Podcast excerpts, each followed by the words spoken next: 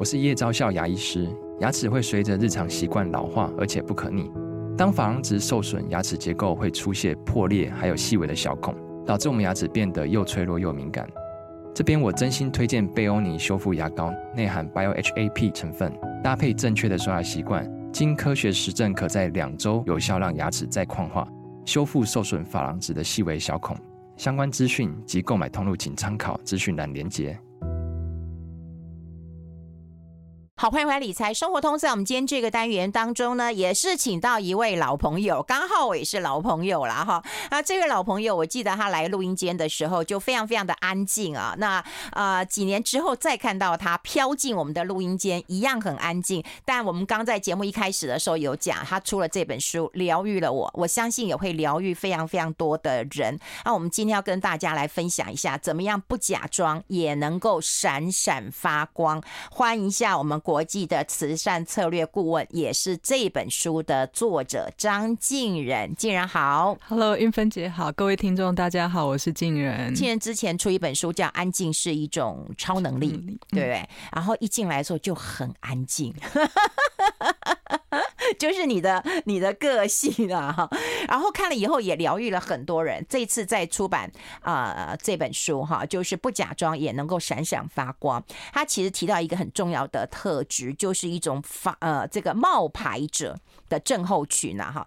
冒牌者跟仿冒不一样啊，冒牌者跟诈骗也不一样哦哈。这个冒牌者的症候群是一个哪一些特征？是不是请瀞仁先跟大家聊一聊？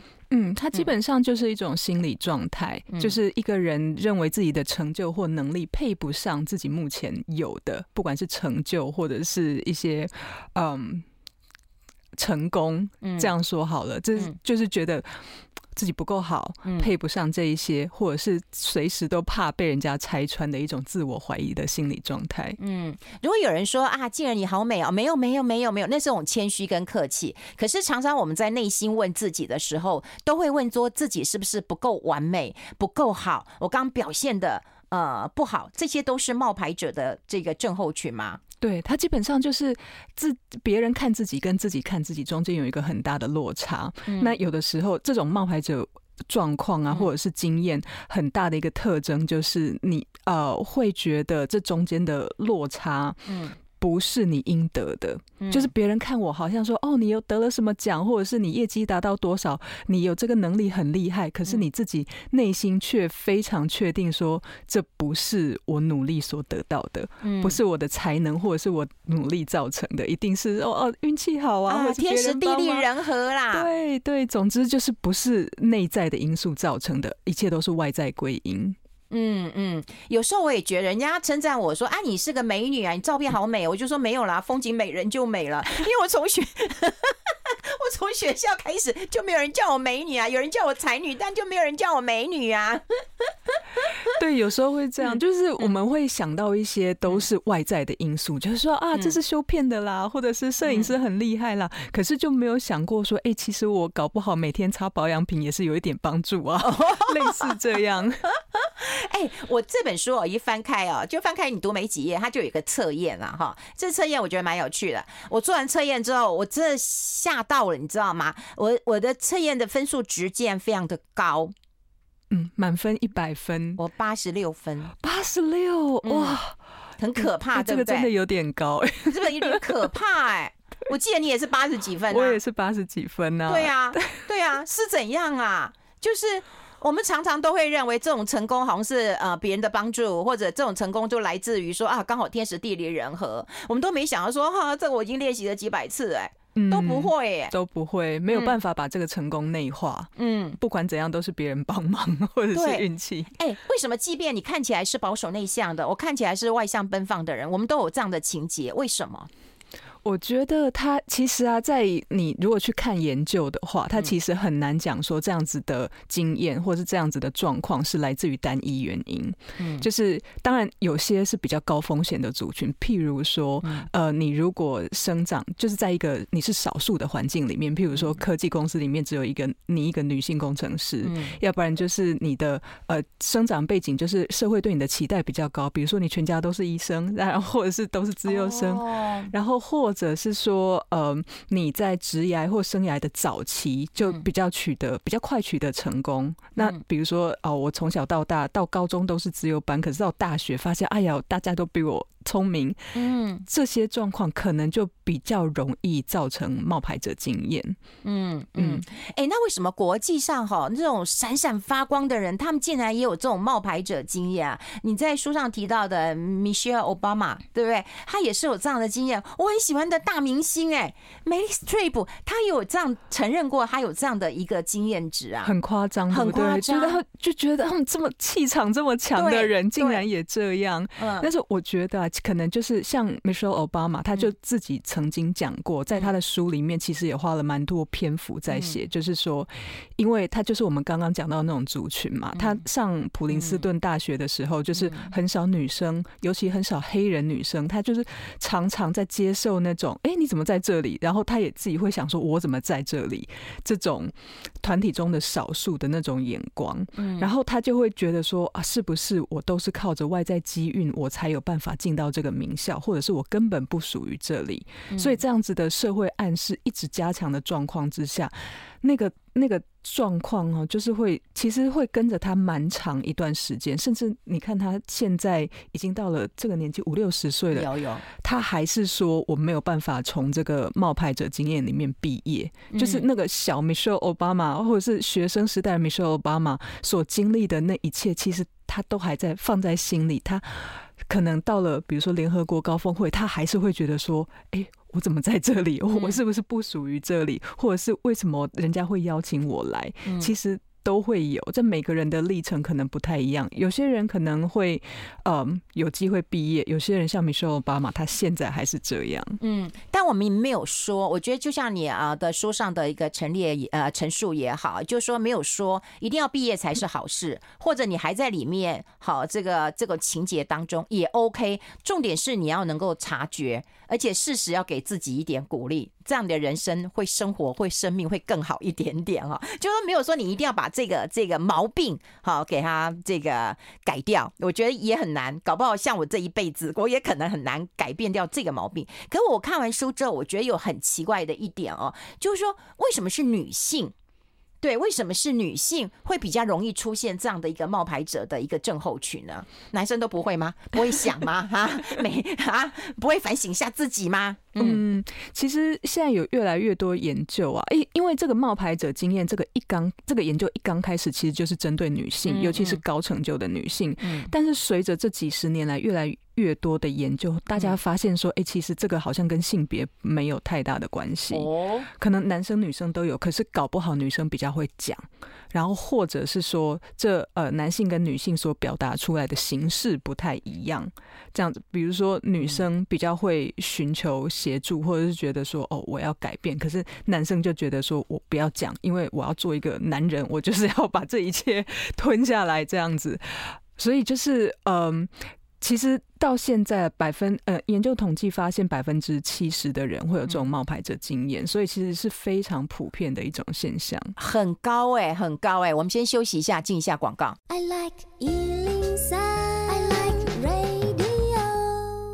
好，欢迎回来理财生活通，我是夏云芬，在我旁边的就是我们国际慈善策略顾问呢、啊，也是这本书的一个呃作者。我们把书已经 PO 在粉丝团当中了，就是不假装也能够闪闪发光。希望大家不要自我的一个否定啦，要疗愈一下我们的内心啊，要给自己拍拍手了。好，我们持续跟张静然聊一聊，因为我们刚刚讲过，一个是女性嘛，哈，我自己的感觉就是我我自己也是女性，然后感觉啊我身边人一直也有这种感受啊，哈，还有提到一些国际巨星啦，哈，知名人士也是。这样，另外就是我觉得，呃，另外一部分是内向的人，那内向人比较会有这种冒牌者的症候群吗？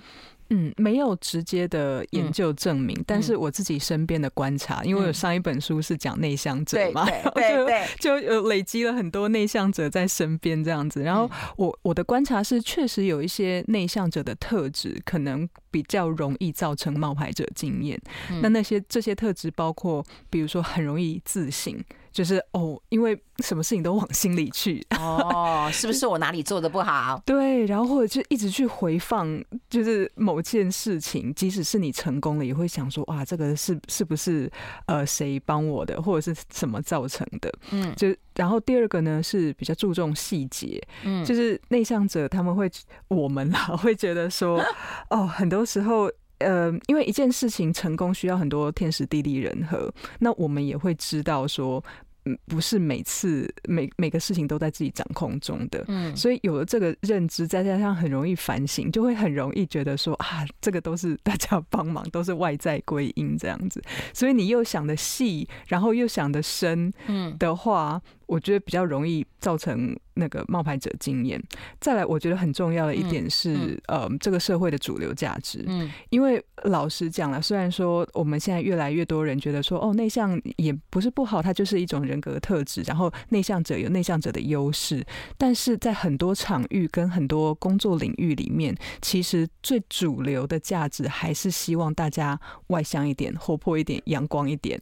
那呃，从小时候开始，可能大家就会觉得说，比如说最近刚过年嘛。小孩子拜年的时候要讲吉祥话，对，要能够表演一下，对不对？对，就是那那种不讲话的，可能就拿不到红包哦。对对对，然后又觉得说，哎，甚至有人觉得说，哎，这爸爸妈妈怎么教的啊？小孩这样子没有礼貌。对对，就觉得说太避俗、太安静不好。嗯，所以就是很多时候内向者其实承受很多这种社会期待，就觉得说，啊，你这样子的个性不对。不好，你应该要更怎么样怎么样？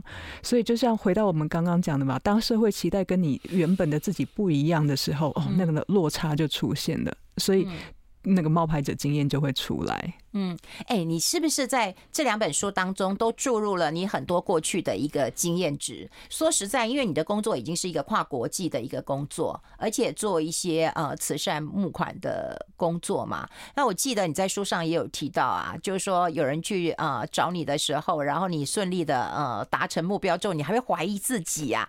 这这为什么呢？你的书这么畅销，然后啊、你的内在型或内向型的性格大概也被。认识你的人所周知了，对，那跟社会的期待还是会不一样吗？我觉得出书之后反而好很多，嗯哦、因为很多人知道，反正你就是这个样子，就是内向者。哦、可是之前，因为像我不知道大家是不是都跟我类似，但是内向这件事情，或者是我有冒牌者经验这件事情，嗯、真的不是我很容易主动讲出口的事。嗯嗯，我会很努力的想要达到别人的期待，比如说我想要装着阳光、外向，装的积极一点、活泼一点，因为我不想让人家发现我是内向者。嗯，我想要人家喜欢我，我觉得说我如果这样。外向一点的话，大家会喜欢我一点。但是后来因为书的关系，大家就知道我是内向者的时候，就发现好像更多人他们就是直接认识原本的我，我就不用再装了。我就知道说，这些人来跟我讲话，他就是因为可以接受我本来就是内向者的样子。嗯，然后他们也不会去批评我，或者是要求我要成为我不是的样子。嗯，那像冒牌者也是啊，其实我就是在里面注入很多经。经验就是，嗯，很多时候我觉得自己不够好，然后觉得说人家看我跟我看自己完全是一个不一样的状态，但是我没有办法跟人家讲，因为我就是想装成很厉害的样子嘛。可是，可是，就是说工作上的历练没有让你从这个，嗯，这个冒牌者的。症候群当中解脱出来吗？我的意思就是说，你的工作已经呃得到大家的认可了，而且有一些嗯、呃、成绩了，对不对？蛮好的成绩了，对，也是有知名度的人啊，还不能够让你从这个症候群当中出来，要出书才能够 得到这样的结果吗？这这种真的没有办法，因为你在职场上面，你没有办法跟主主管或者是同事，甚至跟呃你的下属直接说啊，没有没有，这个都是我运气好。那然后或者是啊，我我真的是因为谁谁谁的帮忙，所以才拿到这个案子，所以这个业绩才要达成。没有，我真的从来没有办法这样讲过。然后你在职场上面，其实是一种你想要让别人印象深刻，想要让人家觉得你很有能力的状态，所以更没有办法去承认这件事情。嗯，就是说我其实都是靠运气。真的讲不出口，嗯，对，所以我觉得其实写写这个书的最主要的原因，也是希望我们一般生活中或一般职场上讲不出口的事情，如果我写出来，默默的让大家知道，或许就会帮助到我自己，还有帮助到一些人。哦，对，我觉得这本书其实有啊帮助到我很多。对，真的真的，即便就是说我我可能很多人都会认为我是一个阳光啊、呃、比较外放，我个性事实上也也是这样子啊。可是对于有一些成就，我都会认为说啊，我的来宾太棒了。那即便我跟我来宾其实有蕊过很久了，就是我们做节目，然后都要蕊很久啊，然后把这个议题啊、内容啊，然后都铺成好了。可是我还觉得我的来宾太棒了，我的团队真的太棒，但他们都要很棒。才有办法做一个好的一个节目。然后有时候我就跟在节目一开始我就讲说，我常常也会回看我的节目。有人就说神经病啊，都已经是昨日的黄花了，你还去回看？可是我要看以后，我还知道我下次更好啊。对，才有改进，对不对？对，还知道怎么改进。对对对，像我出去也是啊，因为有时候我们出去演讲嘛，然后现场真的那个演讲是没有录影的，我会。偷偷再自己去找一个工作人员，说你帮我全程录影下来，侧拍，然后我回家就是从头看到尾，想说我几分几秒的地方，我这个应该要怎么讲比较好？难怪分数那那么高，真的会这样？对啊，然后我我现在也是要学习放过自己了，不要对自己 要求那么严苛。你看啊，我们这本书作者哈张静仁就是希望说能够放过自己啊。我自己这样一路经，就是在职场这么多年，我也希望就是说。很多人可以放过自己，我反而不是要求人家，就是说你要更精、更精进，然后更激励，是要放过自己，让自己好好过。我觉得这是关键。但现在社会有很多女性的中高阶主管都有这样的一个压力，那他们该怎么样放过自己？我们待会讨论好不好？我们先休息一下，进一下广告。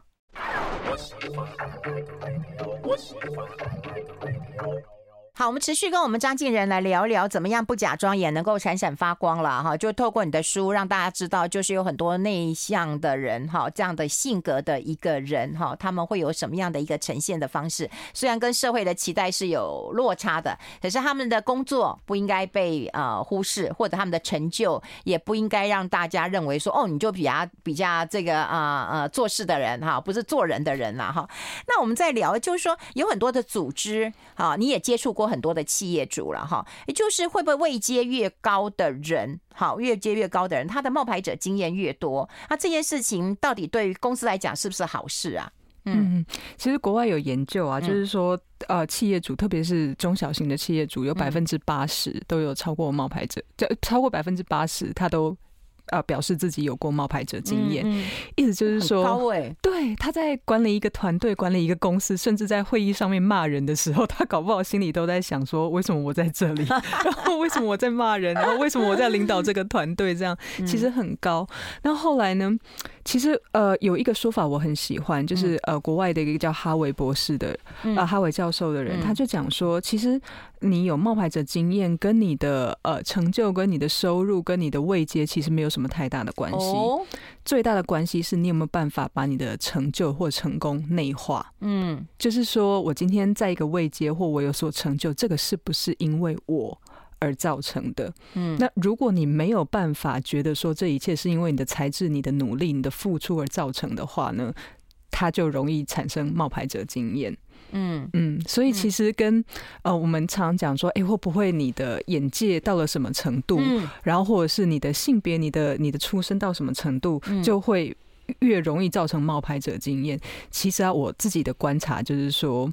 呃，有一种可能是，当你位阶越高，嗯，你越见多识广，然后你越看到 商场上跟人生中的无常之后，嗯，就会越觉得说，哦，我果然是。不足，果然是人外有人，天外有天，所以我果然是要靠运气才能坐在这里。这样，哎，我们都希望说让啊孩子知道人外有人，天外有天，不要骄傲自满了。可是到最后，我们人到中年之后，就开始思考这个问题啊，这为什么就会绕圈圈呐、啊？我觉得哈，就是因为你你有时候看多了嘛，就会知道说，很比如说跟我们一样。知识、知识能力，或者跟我们一样相似背景的人，为什么今天有人变成这样，有些人变成那样，走上不同的路？然后我就常常去想说，这中间到底发生什么事情？然后后来，因为我们是人类，我们所知有限，所以到最后就会发现，哎，这个好搞不好就是。天时地利人和这样子，就是越来越多事情不是我们的智慧或经验所能解释的，所以就是看得越多，反而觉得自己越渺小、越卑微，在整个宇宙的安排之下，觉得说哦，我能掌控的可能是相对有限的，嗯、所以其实那小时候因为就觉得说。不知天高地厚嘛，就觉得说，哎、欸，这个反正事情，这个事情是我有努力就会有成果的，嗯、这不是天经地义的吗？嗯、但是我们越到中年越觉得说，哇，如果努力就会有成果，那这个真的是很好的事情哎。因为到你长大才知道现实有多残酷啊！你努力也不一定能够达到你要的。对不对？这种成就感，对对，所以就是当我们越长大，就是那个稻稻穗会越谦卑，就会因为我们知道多了，我们看得多了，然后我们也经验多了，就知道说啊，好像有些事情我们真的可以掌控的很有限，我们也只能尽人事听天命。嗯，哎，为什么说这本书是一种疗愈？你知道吗？就是一种察觉，然后理解。然后对自己好一点，你永远没有办法希望别人能够再来称赞你，或再来鼓励你，或再来激励你。但如果你可以给自己一句话，那个才是真正的疗愈。嗯，我觉得到最后啊，其实最最重要的，或者是最核心的，我最想要得到的一种能力，就是我。自己可以鼓励自己，嗯，我不用靠外在的一切，不用靠成绩、业绩，或者是得到奖项，甚至我们来教大家，好不好？我们等一下。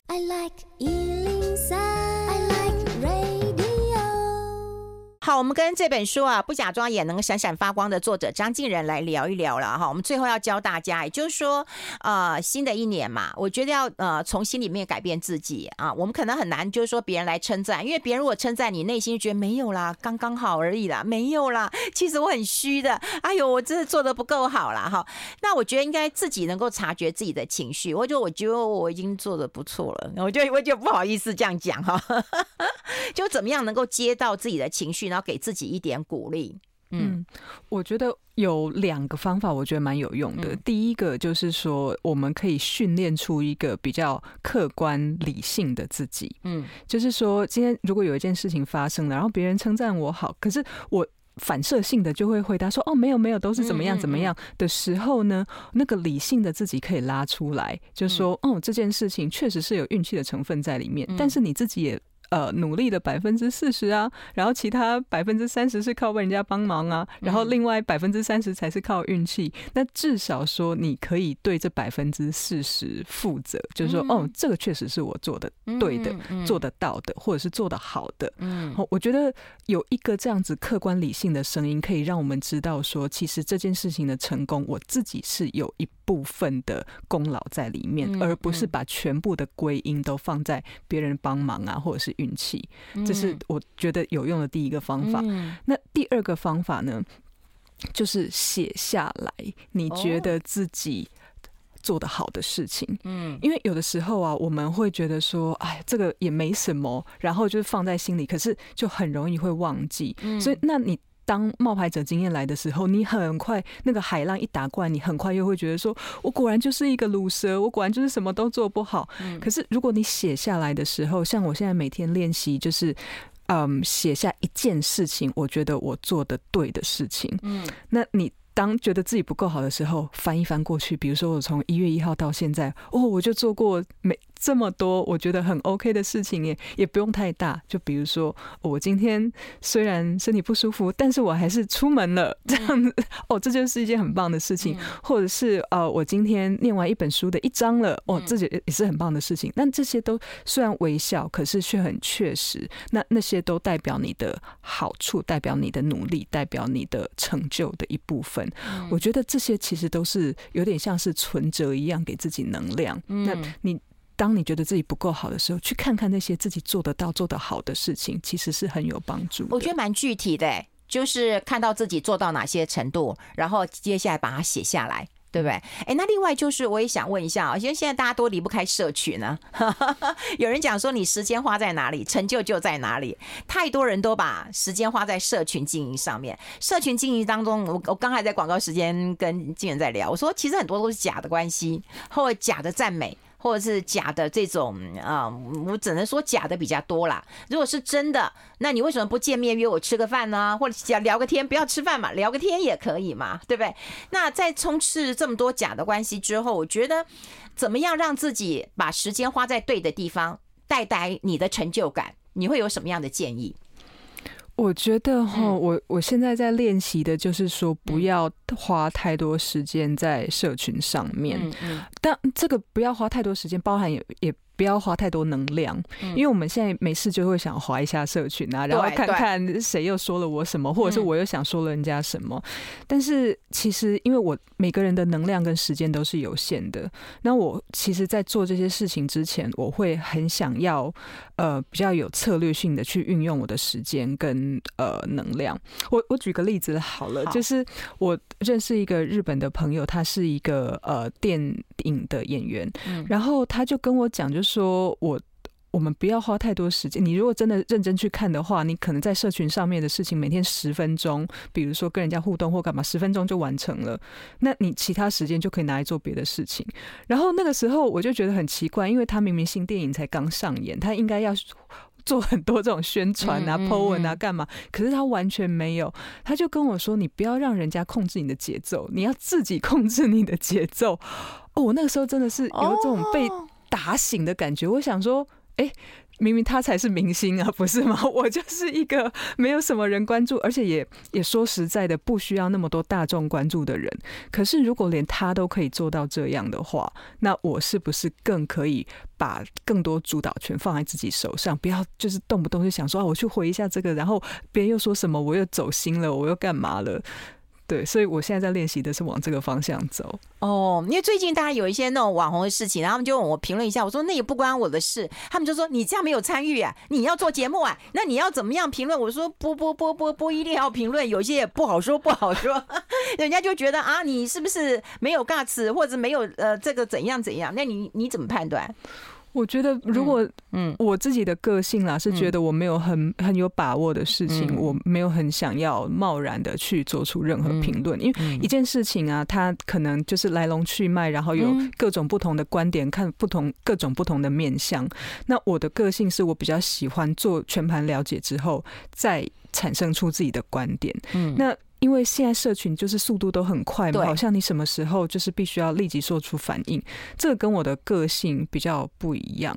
那我还是希望说，我做好我自己的事情就好。就是我如果没有把握的话，没有把握说这个观点就是代表我这个人的话，我就是宁可我多做一些功课，然后多了解一些，然后再慢慢的去好好的说出我自己的看法，那这个可能时间会花比较久，或者是比如说脸书写的文会比较长啊，要解释比较多，但是我觉得也没有关系，因为这个就是代表我，然后我也不想说为了什么东西而去而去。逼自己变成一个我不擅长或者是我不是的人。对，我觉得找到自己的 tempo 这个很重要，嗯、然后不要被别人牵着走。我觉得在我们投资上也是希望多大家要快很准。可是你快很不准的时候，你宁愿不要做，对不对？我自己也是啊，就是说你那评论当然很容易，你你话咻就就就出去了，对不对？可是你就收不回来了。那你是不是应该要就是完整的一个一个思考以后再来做，不要被别人牵着走？而且我们刚才广告时间聊就。我们两个都都很怕去参加一些什么益智性的节目，不是因为我们太笨，而是怕怕被人家发现说，嗯，夏云飞你这么笨呐、啊，张建仁这么笨呐、啊，就那个压力很大。对，为什么会老是我会有这种感觉？你说我们有很笨吗？也没有啊。就我觉得重点是怕被人家发现这件事情。你笨或聪明就算了，自己留在家里没关系，但是在电视上很可怕。对，我就一直推，一直推，一直推，你知道吗？没有，我觉得哈，就是每个人擅长的事情不一样。像我自己，我非常了解，说我自己是需要比较多时间思考的人。嗯，但是你去上益智性节目，它都有，比如说限时几秒。对对对，这种哇塞，那个对我来讲，我真的觉得我搞不好会在节目现场中风。真的太挑战了，所以我觉得 哦，那个领域我至今无法触碰。对，而且我觉得我以前哦，真的是还有那个心理的创伤，因为我记得早年那个百万小学堂刚开始那个节目的时候，我去上过一次啊，然后那时候也是志得满满，你知道，我想说哦，这应该是至少可以过过关斩将的小学生嘛，对，小学生嘛，哈，结果五百块就下来了。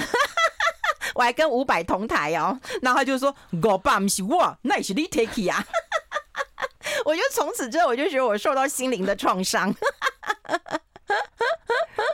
对 不对？就会有那种影响，这我觉得也也也是一种冒牌者的一个症候群。嗯嗯嗯，就担心自己做的不够好。对啦，但是我觉得每一个人的赛道本来就不一样，对啦，擅长的领域跟方式本来就不一样。也尝试可以不要不要自己硬逼着自己去做那种太多不擅长的事情。嗯，好啊，新的一年开始了，我觉得就是我们都希望自己有一点点的改变。那我觉得今天就是希望大家透过这本书了解一下你自己是一个什么样性格的人。其实不管你是内向的，或像我是一个外向的人，我们都有可能是一种冒牌者的症候群的一个现象的人，可是这种人大部分也都是一些呃比较有有企图心或者高成就的人呐、然后，但对自己的成就跟期待之间有一些落差，所以越是高成就又是有冒牌者症候群的人，越是要秀秀自己。哦，真的，这个好重要，真的哈，嗯，嗯，秀秀自己，我觉得这个是我们今年给大家一个最好的礼物，秀秀自己，察觉自己的情绪，然后给自己一点鼓励，表示自己很棒，嗯，是不是？对，好。好秀秀自己。好，谢谢张继仁到我们的节目现场，谢谢，谢谢，谢谢，谢谢。大家。